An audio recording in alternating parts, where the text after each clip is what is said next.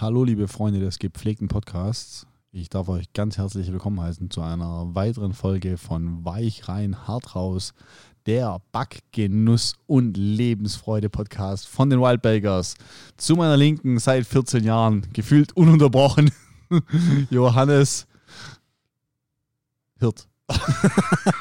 Ach, also so habe ich mich selten begrüßt, so euphorisch. Also der, der, der Einstieg war ja richtig dynamisch. Jetzt habe ich gedacht, wow, jetzt holt er die große Keule raus und dann war es doch ein bisschen Ich wollte eigentlich sagen, ja. Johannes, der Hungry Man Hirt, aber dann ist mir aufgefallen, du bist so mager geworden letzten Jahren, das, äh, letzten Monaten eigentlich. Ja, Ähm, das passt gar nicht mehr. Ich habe ja früher den Johannes, wenn wir so eine Bühnenshow hatten, da haben wir uns immer gegenseitig vorgestellt.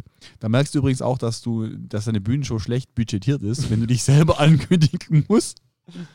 Aber ich habe Johannes immer vorgestellt mit den, mit den Sätzen, ähm, ich weiß nicht mehr so ganz genau, aber der Albtraum eines jeden All-You-Can-Eat-Buffets oder sowas. ja, das stimmt. Und äh, das war eigentlich immer ein Brüller, weil Johannes auch mal eine Zeit lang ein bisschen postbackig war. Aber mittlerweile hockt da so ein magerer Typ vor mir. Und Ja, ich- deswegen, deswegen habe ich auch vorher überlegt, so der Hungry Man, das kannst du nicht mehr sagen. Der ist, der ist gar nicht mehr so arg hungrig. Ja, gut. äh, Ich habe mich ja auch gerade schon erkundigt, ob ich ein bisschen lauchig aussehe. Aber er hat gesagt, es geht noch. Deswegen Ja, das geht noch. geht noch. Deswegen können wir ja schon noch äh, mal ein bisschen gucken, wie es weitergeht. Ja, also wie gesagt, ganz herzlich willkommen zu einer neuen Folge. Äh, Folge 2 von, von geplanten 1000. Und äh, Johannes, kleiner Einstieg. Erzähl mal, wie war deine letzte Woche? Ich meine, ist ja nicht so, dass ich dabei gewesen wäre. Ja gut, unsere letzte Woche war ja doch ziemlich geprägt äh, von unserem Berlin-Ausflug. Äh, was wir da gemacht haben, äh, kommen wir sicherlich ja dann auch gleich dazu. Aber ähm, ich habe ja natürlich auch bevor es nach Berlin ging, einiges bei mir zu Hause in der Backstube erlebt. Und es ist natürlich schon immer so, dass wenn man äh, als Unternehmer das, das Unternehmen, den Betrieb für zwei bis drei Tage verlassen muss, hat man schon immer auch äh, entsprechend vorher äh, genug um die Ohren, um alles zu koordinieren, damit alles passt. Und ein großes Thema, was mich wahnsinnig gefreut hat, war, dass ich mir so zum, zum äh, Plan gemacht habe, komm, wir fliegen nach Berlin, dann fährst du ganz gechillt mit der Bahn. Mit der Bahn zum Flughafen, bis dann der Kollege Schmid mir so am äh, Dienstagabend so einen Screenshot geschickt hat. Ja, die äh, Bahn streikt in Stuttgart. Und ich so, ja, toll, passt, wunderbar. Dann äh, habe ich natürlich kurzerhand mich dazu entschieden, mit dem Auto an den Flughafen nach Stuttgart zu fahren, was jetzt nicht weiter das Problem ist. Nur ist dieses verschissene alte Parkhaus so klein in Stuttgart, dass du also echt so voll durchgeschwitzt, kennst du das? Du, du hast bei jeder Umrundung, bei jedem Etagenwechsel hast du so Angst um deine Felgen. Oberlippenschweiß. Ja, ich, ah. Und ich habe es tatsächlich an den letzten freien Parkplatz in der sechsten Etage irgendwie bekommen, wo irgendwie mein Bock reingepasst hat. Und mit all diesem Krampf und Kampf, ja, gehst du dann zum Flughafen und weißt genau, und dieser scheiß Parkplatz ist schweineteuer. Ja, das wäre die erste Fangfrage an unsere, an unsere Community. Was glaubt ihr, was kosten so zwei Tage äh, Parkhaus Stuttgart? Also mir liegt der Quittungsbeleg durchaus vor. Ich sag mal so, äh, in einer günstigen Kneipe wär das schon, äh, wären das schon 14, 14 Gin Tonics gewesen. Ach du Scheiße.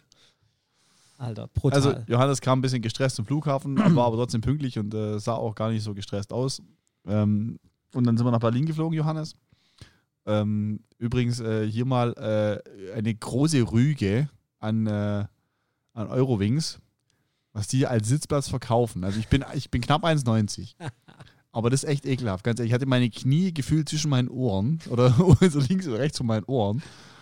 Und ähm, ich was, kennst du das? Ich hatte, ich hatte ich irgendwann so einen Platz gefunden, da haben die Knie so halbwegs äh, an diesen Sitz gepasst. Und da hat sich so, ein- so ein Typ vor mir in diesen Sitz so reinfallen lassen. Dann fehlte er so ein bisschen zurück. Da ich so, wenn mir die Kniescheiben noch zertrümmert in diesem Scheißflieger.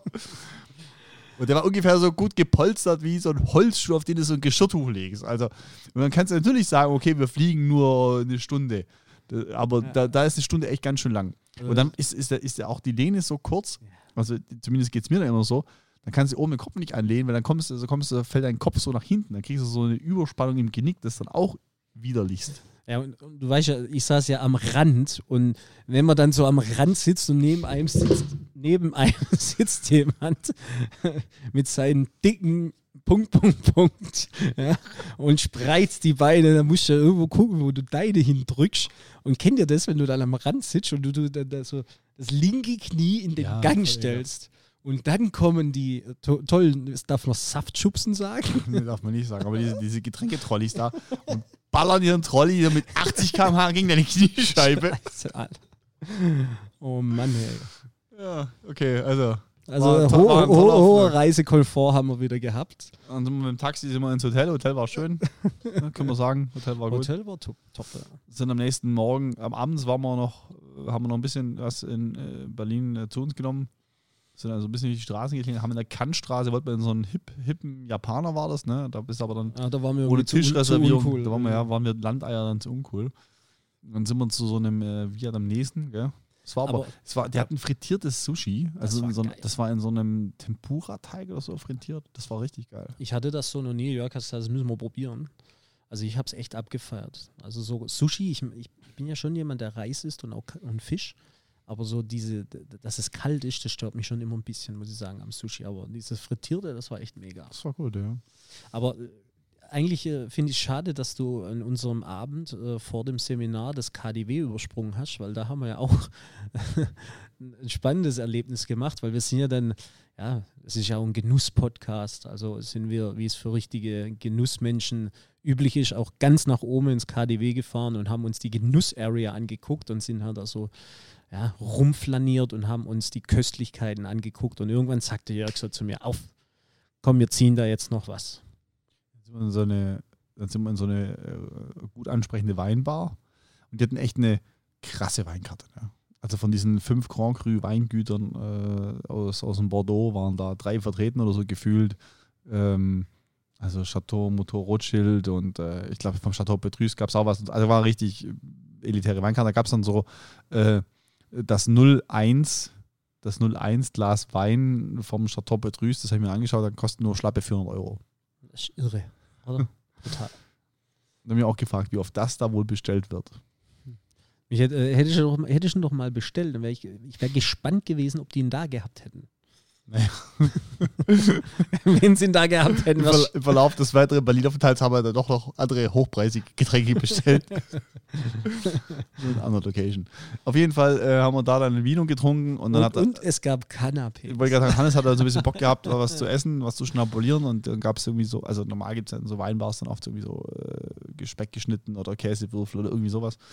Und die hatten in so einer, in so einem Mini-Kühlaufsatz so Canapés und die haben sie dann gereicht und das war einfach, boah, war das scheiße. Das war frech. Das war richtig frech. Vor allen Dingen, wir haben vorweg, weil der, der Barkeeper war ja so nett und äh, wollte wissen, ob, was wir essen wollen. Da habe ich gesagt, ja, wir brauchen so ein bisschen was so für, wir gehen dann noch was essen, wir wollen so ein bisschen Appetizer, ein bisschen so, um den Magen zu füllen. Da hat er uns echt leckeres Baguette aufgeschnitten, ja. Das Baguette sah, das hast du auch schon gesehen, richtig schöne Fermentationsblasen, glasige Porung, grobe Krume, also es war, das war gut, Ja, war richtig lecker. Dazu gut. Olivenöl, bisschen Salz, war super. Und dann diese Canapés und da war, war dann so ein TK-Aufback-Baguette, katastrophal. Und dann war so eins mit Lachs, ne? Das war, das war echt schon grenzwertig. War so einfach so ein Block. Kennt ihr diese, diese, diese Frühstücksportion Butter, diese, nicht, Dieser das- in diesem Eiswasser Ja, genau. schwimmt. und die, so, ein, so ein Block Butter war einfach da drauf gelegt und darauf diese, dieser Lachs. Das war einfach kacke. Und die Krönung war diese, diese, äh, diese Garnele, die einfach aufgespießt war und nach nichts, Betonung liegt auf nichts, geschmeckt Es wurde bloß übertroffen von diesem, äh, von diesem Käsekanapé mit diesem Schimmelkäse. Also es war so ein weißer, schnittfester Schimmelkäse, der aber jetzt irgendwie dann einfach nach nichts geschmeckt hat. Einfach, einfach so Aroma gefehlt. Ja, ne? das war brutal. Also das, das Traurige an der ganzen Nummer war, dass da auf diesem Käsekanapé so ein Spieß war mit einer Erdbeere, einer Blaubeere und einer Kiwi, weil es war es Trau- mein, Traube. Eine Traube. Und äh, das war der, der größte Highlight. Genuss und das Highlight an diesem Teller. Also maximal enttäuschend. Naja, gut. Also, das war unser Besuch im KDW. Da sind wir ein bisschen umhergetingelt. Haben, äh, leider waren wir so spät da, dass die Backwarentheke nicht mehr, nicht mehr äh, sichtbar war. Das heißt, die waren schon komplett ausgeräumt. Äh, nichtsdestotrotz natürlich unfassbar spannend, wie viele verschiedene Lebensmittel es dort gibt. Und, ja, schon ein Erlebnis. Kann man jedem nur empfehlen. Absolut. Auf jeden Fall sind wir abends was essen gegangen und sind wir noch ein bisschen durch. Wo sind wir eigentlich noch hin? Ich habe es schon wieder vergessen. Wir waren, waren ach so, wir, Ah, sind, wir jetzt, waren wir sind ins Maxim. Nein, wir, war- wir sind, also das müsst ihr euch auch vorstellen, wir sind vom, vom Essen, von der Location gelaufen in die Monkey Bar. Ach, stimmt. Aber da waren ganz komische Menschen. Ja, das war nicht so gut. Also wir waren dann in der Monkey Bar und sind dann noch irgendwie weiter getickert und waren am Ende noch im Maxim. Äh, Das dürfen wir eigentlich gar nicht erzählen. Nee, war ein bisschen traurig. Ja, aber letztendlich waren wir dann auch, Aber wir waren ja nicht zum Feiern in Berlin, so, Ja. Johannes, sondern wir hatten ja einen Auftrag.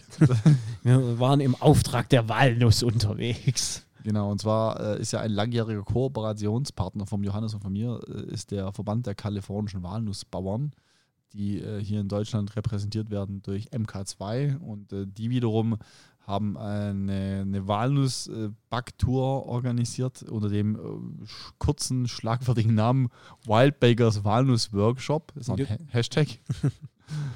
Und, und äh, diesen Workshop halten wir jetzt, äh, haben wir jetzt abgehalten in Dresden und in Berlin und der kommt auch noch nach Weinheim in die Bundesakademie.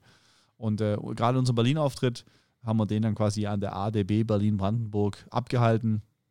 Sind also dann am Donnerstag, vergangenen Donnerstagmorgen sind wir dorthin gefahren und haben dann äh, ein fünfeinhalbstündiges Seminar, welches äh, zur einen Hälfte eben aus praktischem Backen bestand. Das heißt, wir haben einfach richtig, äh, war wirklich richtig tolle Walnussrezepte auch dabei, die wir da gebacken haben. Und zum anderen eben so ein Marketing-Teil, wo wir so ein bisschen unsere Kollegen aus Berlin mitgenommen haben, um ihnen so ein bisschen an die Hand zu geben, wie wir, wie wir moderne Bäckerei, modernes Marketing verstehen. Genau, also es war wieder mal ein toller Austausch unter Kollegen. Ist immer spannend, wenn wir da treffen und kennenlernen. Natürlich auch viele bekannte Gesichter, da freuen wir uns umso mehr, wenn wir die treffen. Aber ähm, wir haben uns ja dieses Mal auch dazu entschieden, in diesem Seminar ähm, eben auf Rezepte zurückzugreifen, die aus, äh, zum einen aus unserer Feder schon stammen, von den Anfangszeiten unserer Zusammenarbeit, aber eben auch die ganzen tollen Rezepte, die wir gesehen haben beim California Golden Walnut Award und haben da dann eben Highlights gepickt und in diesem Zuge alle Rezepte umgesetzt und abgebacken und eben da versucht, unsere Kollegen möglichst gut zu informieren und eben vielfältige Rezepte auszuwählen. Ja, also eins meiner persönlichen Highlights jetzt in den beiden Workshops, die wir gehalten haben, war dieses Pane Pomenoce von dem Bäcker Klaus, der hat Platz 2 gemacht beim letztjährigen Walnut Award Genau. mit seinem Rezept. Ähm, würden euch das. Wie willst du eigentlich diese Bierflasche noch umwerfen? Ich habe keine Ahnung, wer die da hinstellt. Also, äh, wir werden die Rezepte für dieses äh, Pane Pomenoce auch in die Shownotes packen. Ist ein, ein äh, Weizenteig, welcher hergestellt wird mit, äh, wie der Name logischerweise sagt, mit Walnüssen, mit Tomaten, mit Knoblauch, mit Basilikum. Mega. Ähm, dann wird das so dreieckig geformt und dann kommt dann noch so eine Knusperpaste drauf, angerührt aus Tomatensaft und äh, Mehl und Pfeffer.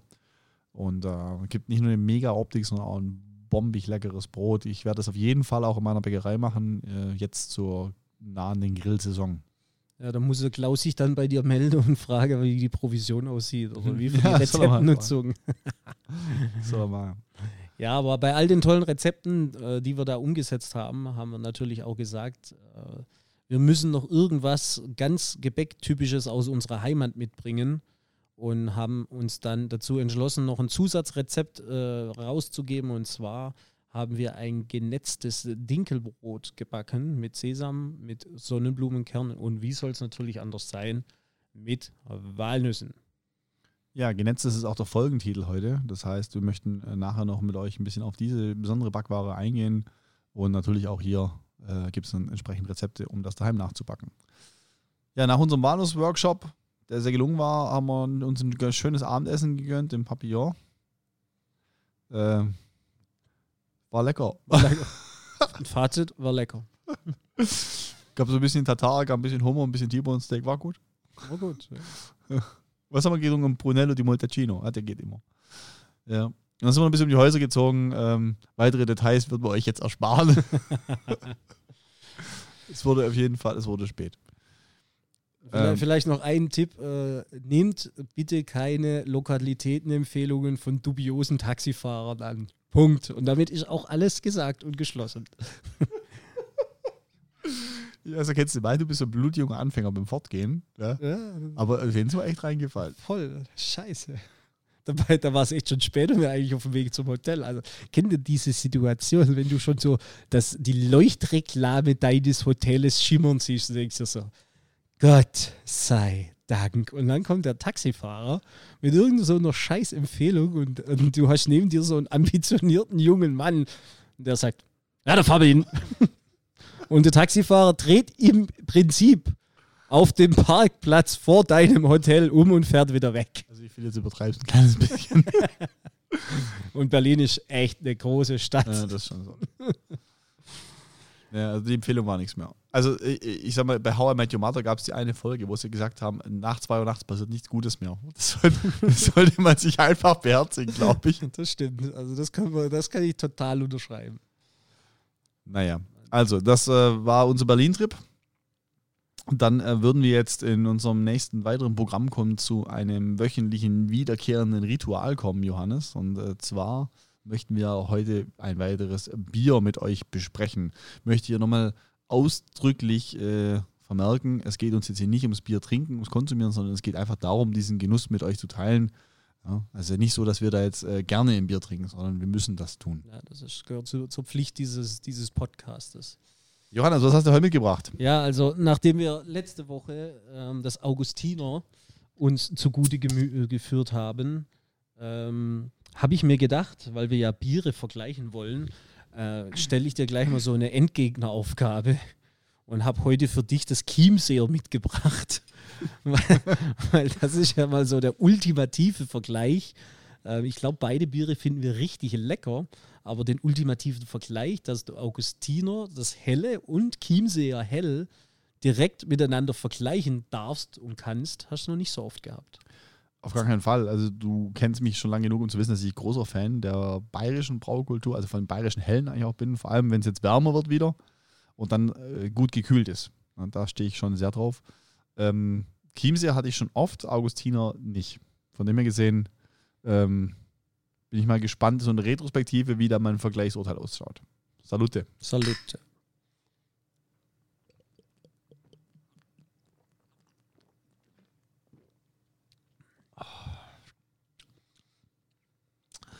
Ich wünschte mir, ich hätte noch einen Augustiner jetzt hier zum direkten Vergleich.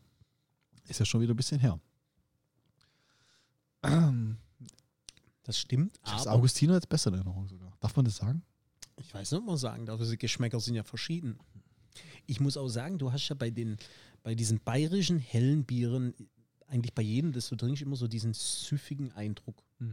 Aber ich finde es beim Chiemseer jetzt echt nochmal deutlicher wie beim Augustiner. das läuft noch mehr, gell? Ja, das Augustiner hat einfach noch ein bisschen mehr Herbe und ja, ein bisschen mehr Würze vielleicht mit drin, aber das Chiemseer, das läuft ja richtig weg wie Wasser. Aber findest du nicht, dass Augustiner so vom, vom Aroma, vom Gesamtgeschmack ein bisschen intensiver war? Ja. ja, einfach ein bisschen breiter und äh, Also können wir uns darauf einigen, beides mega Biere.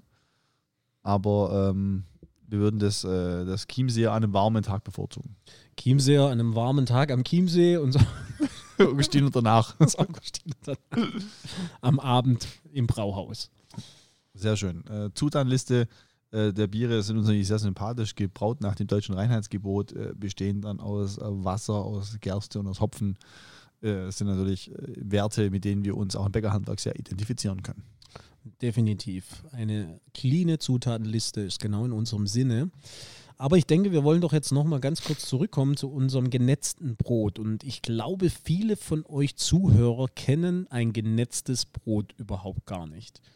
Und äh, da ich ja nur so äh, ja, fatales Halbwissen habe und ähm, die Gebäckspezialität ja wirklich in näher am Jörg zuzuordnen ist, darf der vielleicht mal ganz kurz einhaken, was es denn auf sich hat mit diesem genetzten Brot. Und ich würde euch vielleicht dann danach ein bisschen was zur Rezeptur sagen. Also bei uns sagt man eigentlich auch genetztes Bauernbrot. Das impliziert ja eigentlich schon, dass es so landläufig so das verbreitetste Brot überhaupt war. Also ähm, das heißt, das ist im Regelfall ein weizenlastiger oder auch oft dinkellastiger Teig, der äh, eine ganz hohe Hydration hat. Also wir sprechen hier von, von Hydration von 80, 90 Prozent. Äh, das heißt, für die Nichtbäcker unter euch, dass im Prinzip auf ein Kilo Mehl kommen da 800 bis 900 Milliliter Wasser. Also ein sehr, sehr weicher Teig. Das heißt, auch die Knetung hat ihre Tücken, wird man gleich noch besprechen. Und dann hat er auch eine sehr lange Reifezeit. Das heißt, äh, wir haben oft eine Übernachtführung, das heißt dann im Kühlschrank. Der Teig wird also geknetet, kommt über Nacht in den Kühlschrank. Oder alternativ bei einer direkten Führung, wenn man entsprechend Vorstufen äh, verwendet, hat er zumindest mal eine Kesselgare von sagen wir, rund drei bis vier Stunden. Und dann äh, verdoppelt er sich im Volumen circa. Äh, und als nächstes äh, arbeitet man den Teig auf. Und das macht der Bäcker, indem er die Hände nass macht, also diese benetzt, woher auch wohl der, der Name genetztes ja irgendwoher kommen muss. Der bricht also quasi mit nassen Händen in diesen äh, vollen Teigkessel rein, äh, entnimmt dort äh, ein, ein, Brot und schlägt es so in einer nach unten zusammenlegenden Bewegung, steckt er es ein, bis es irgendwann rund ist. Und äh, ganz traditionell wird so ein genetztes eigentlich auch mit der Schapf gebacken. Das heißt, äh, meistens macht man das dann zu zweit. Das heißt, der eine Bäcker, der das mit diesen benetzten Händen formt und der andere Bäcker, der einen Stiel hat und an dem Stiel vorne angebracht ist eine Metallschale oder Schüssel diese wird ebenfalls gewässert und der Bäcker, der es formt, gibt es quasi dem anderen Bäcker in die Schale und er geht mit der Schale und dem Stiel, also mit diesem Backofenschießer, wenn du so möchtest, in den Ofen und kippt es dort aus direkt auf die Herdplatte. Und charakteristisch ist für ein genetztes Brot einfach, dass es ähm, sagen wir, von der Kruste her äh, eher zart ist, also nicht so, nicht so splittrig krustig, sondern eher zart. Wird dann gegen Abend hin, wenn es ein Weilchen gealtert ist, auch gern ledrig durch die hohe Hydration aber bringt natürlich auch eine unfassbare Frischhaltung. Also so ein genetztes Brot, das, das wird ja eigentlich nicht trocken. Das ist eigentlich fast unmöglich. Und ähm, hat auch ein interessantes Porenbild.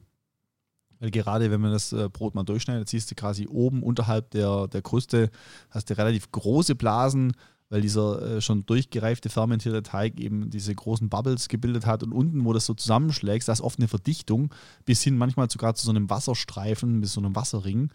Ähm, und da ist es dann fast schon, würde ich sagen, klitschig. Ne? Und ähm, aber halt super, super, super saftig. Und von daher gesehen, ich finde, so ein ganzes Brot ist so ein All-Time-Favorite. Das kannst du immer benutzen. Das kannst du zum Frühstück süß bestreichen. Das kannst du abends zum Wurstsalat essen. Das ist grundsätzlich einfach eine solide Basis. Und wie gesagt, das Brot hält dir halt unfassbar frisch. Deswegen eignet sich eigentlich auch die Verwendung von Dinkel so sehr bei diesem Brot, weil Dinkel ja ohnehin das Problem hat, schnell äh, trockenbacken zu werden und dann ist diese hohe Hydration hier sehr wertvoll. Ja, also ich weiß nicht, wie es euch da draußen geht, liebe Zuhörer, aber ich fand, Jörg hat es jetzt wirklich so geil erklärt, dass man, ja, der hat auch richtig ein Bild gemalt, wie dieses Brot in seiner Perfektion aussehen muss und kann.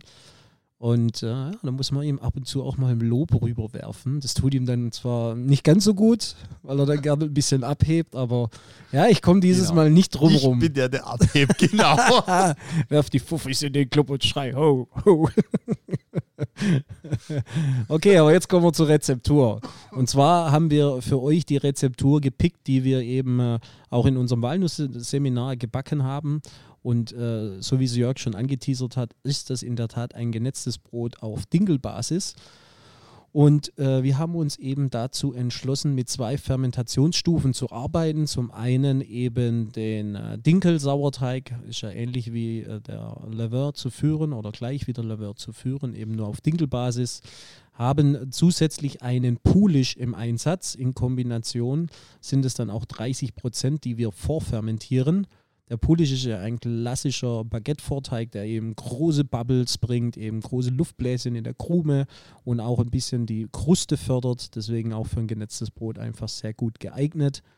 Ähm, den Pulisch äh, stellt ihr ja ganz einfach her, indem ihr das muckesägele Hefe, wie wir liebevoll sagen, im Wasser einmal aufschlemmt, auflöst, das Mehl beigebt und den dann wirklich ein bisschen wie so ein Spatzeteig bearbeitet, richtig Lufteinschlager, richtig herknüppeln und äh, eben CO2 einarbeite, in ein hohes Gefäß geben und äh, schauen, dass er sich im Volumen verdoppelt und dann geht er über Nacht in den Kühlschrank.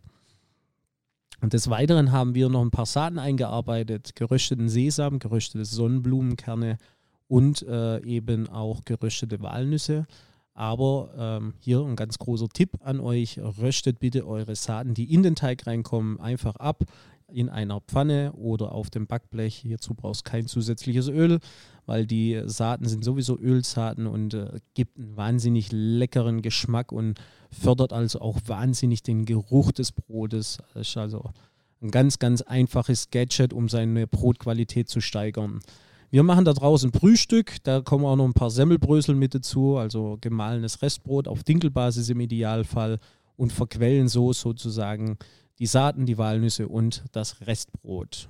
Ansonsten ist die Zutatenliste relativ clean. Wir haben weiteres Dinkelmehl, wir haben Hefe, wir haben einen Salzanteil natürlich und eben dann diese hohe Hydration. Und hier ist der größte Trick eigentlich der, dass wir das letzte freie Wasser, das wir noch haben für den Hauptteig, und wir haben in unserer Rezeptur schon relativ viel Wasser gebunden in unseren Vorstufen, dass wir eben diesen Anteil des Wassers auch auf zweimal zugibt. Das heißt, man gibt am Anfang einen geringeren Teil Wasser bei, gerne auch hier sozusagen das Wasser mal aus der Leitung nehmen und dann den Teig erstmal ankneten. Wichtig beim Dinkel. Dinkel ist ja ein bisschen eine Zicke und anfällig gegen zu intensives Kneten. Deswegen erstmal alles nur ganz langsam laufen lassen.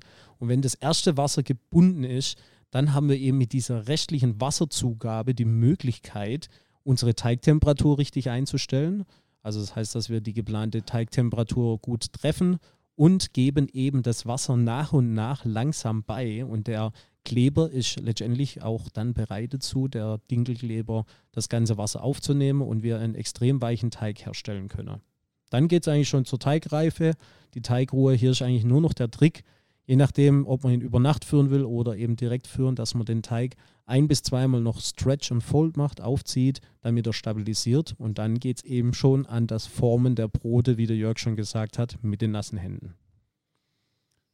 Ja, genetztes Brot ist so ein äh, Alltime favorite Auch bei mir in der Bäckerei eins der meistverkauften. Ich habe jeden Tag zwei im Sortiment. Ein klassisches Weizenmisch genetztes und ein reines Dinkel genetztes. Und Dinkel, Dinkel Extrem machst du noch? Dinkel Extrem mache ich immer noch. Ah, ja. Also, wer mal Bock hat, das nachzubacken, unser erstes Backbuch, Genau, ist es drin. Ist es das Originalrezept aus meiner Backstube. Ja, ja siehst du mal, es gibt keine Geheimnisse. Ja, fast keine. also zumindest beim Backen nicht. Beim Backen nicht. Bei Berlin-Aufenthalten schon. ja, also ich muss sagen, ähm, das war schon auf jeden Fall, ist schon ein mega, mega leckeres Brot und wie gesagt, bei uns in der Region eigentlich in jeder Bäckerei auch zu finden. Alright, Hannes. Äh, ich finde, das haben wir ausgiebig gesprochen, äh, besprochen. Da können unsere Zuhörer richtig was mitnehmen. Und äh, wie gesagt, Rezepte zum Nachbacken äh, findet ihr auf jeden Fall auch. Wir würden im Programm weitermachen, weil ich sehe, wir haben schon ganz schön Minuten auf dem Tacho. Das stimmt. Und ich würde dir aber gerne noch eine Ereigniskarte ziehen wollen heute. Okay, bin ich heute dran? Ähm, Aufgrund der Zeit vielleicht nur ich. Aufgrund der Zeit nur du? Ja, können wir es, es kommt, kommt drauf an, was ich, was ich bekomme. Also, äh, unser wöchentlich wiederkehrendes Ritual. Ich, ich kenne Johannes seit 14 Jahren, aber trotzdem äh, kenne ich viele Dinge noch nicht. Und äh, manchmal muss man sich die Zeit nehmen, auch Fragen zu stellen, die man sonst nicht stellen würde.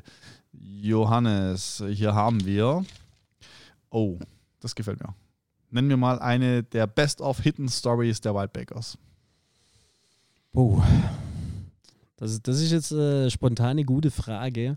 Welche Geschichten kann man da erzählen? Gib mir einen kleinen Moment. Ja, also Hidden Stories ist im Prinzip eine Kategorie, ähm, wo Johannes einfach mal aus dem Nähkästchen plaudert, die Dinge, die wir sonst nicht so erzählen in den Backkursen oder in den Seminaren oder Bühnenshows, sondern so 14 Jahre Wildbakers könnt ihr euch vorstellen, wir sind durch dick und dünn gegangen, da gibt es äh, eine Menge, eine richtig große Menge an sehr, sehr geilen Geschichten, äh, die wir da zum Besten geben könnten.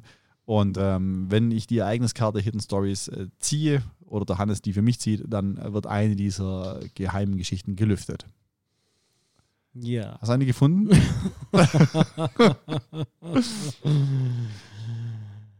ja, eine der Geheimgeschichten ist ja sicherlich die, dass ähm, es eine ja, sagenumwobene Geschichte gibt um unseren Gastrostern. Und äh, oh, die ist gut.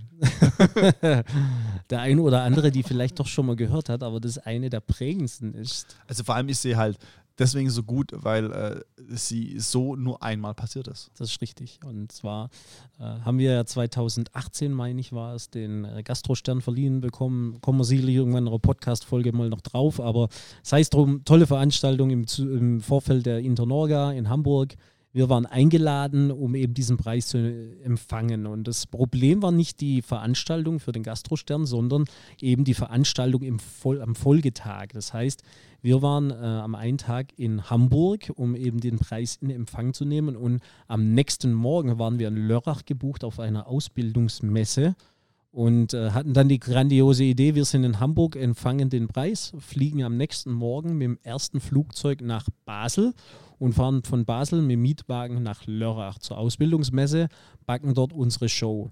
Und äh, Jörgs Becker musste sozusagen von der Heimat nach Lörrach mit dem ganzen Equipment reisen, um eben äh, dort alles vorzubereiten. Und geplant war, dass wir dann mit dem Aufruf des Bürgermeisters auf die Bühne treten und äh, vor Ort sind und Show machen. Jetzt gab es ein ganz großes Problem an, die, an, dieser, an dieser Abendveranstaltung. Äh, eines der Probleme war, dass es in Hamburg war und das zweite Problem nennt sich Reeperbahn.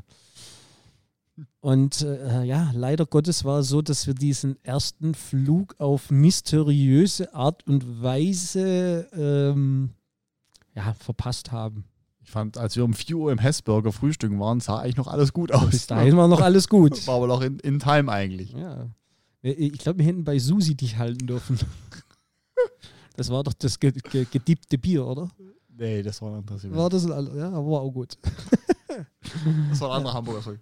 Aber auf jeden Fall, also ihr könnt euch ja denken, äh, die, wir haben schon im, im also die, die Gastrostandverleihung war im Palazzo-Zelt von Cornelia Poletto und haben dort äh, schon, ich sag mal, haben wir die Zelt dort abgeschlossen um drei oder so. Also war schon spät und also war, eigentlich hätte man ins Bett. Eigentlich hätte schon lange ins Bett gehört und es war auch schon genug eigentlich. Und dann ist es halt wie immer, äh, dann, das ist ja so unser, unser größtes Problem miteinander auch. Kann ja keiner zugeben, dass er müde ist und nach Hause will. Muss ja jeder immer, ja. wegen mir können wir noch eins trinken gehen. Also, also ich will nicht heim, du willst okay, aber ich will nicht. Aber dann bist du schuld, wenn wir was verpassen. Ja, bist du bist schuld, du schuld. ja, das ist unser, unser großes Thema gewesen. Haben wir also noch beschlossen, wir gehen auf die Reeperbahn. Das war einfach keine gute Idee. Und irgendwie, ich glaube, wir sind um, um 5.30 Uhr oder so ins Hotel und um, um, hätten um 6 Uhr aufstehen müssen. Ja, wir machen noch kurz die Augen zu. Ne? Also Jörg behauptet ja bis heute noch, ich, dass er versucht ich behaupte, hat, ich dass behaupte er nicht. pünktlich war und dass er mich rausklingeln wollte. Ich behaupte das nicht. Ja. Ich, ich habe verschlafen, aber ja. ich hätte es noch geschafft. Ja. Aber äh, also ich im Nachbarzimmer hat einfach keiner reagiert. Es hat ja so weit gereicht, dass ich alleine auf den Flughafen gefahren bin, dass wenigstens ich in Lörrach bin. Ja, aber du hast den Flug trotzdem aber ich verpasst. Aber ich habe den Flug trotzdem verpasst. Ja, aber er war auch Stau. ja, so, ja. Also ich habe mich ja dann, äh, nachdem ich festgestellt habe, dass es eh vorbei ist, habe ich mich dann nochmal kurz rumgedreht, bin dann runtergegangen und äh, habe dann die Dame an der Rezeption gefragt, wann denn mein Kollege ausgecheckt hat. Und das war überraschenderweise gar nicht so viel vor mir. doch, doch vor dir auf jeden Fall. Ja, vor mir. Gut, sei es drum. Einzigster Schandfleck auf unserer Agenda. Jetzt kennen ihn alle hoffentlich.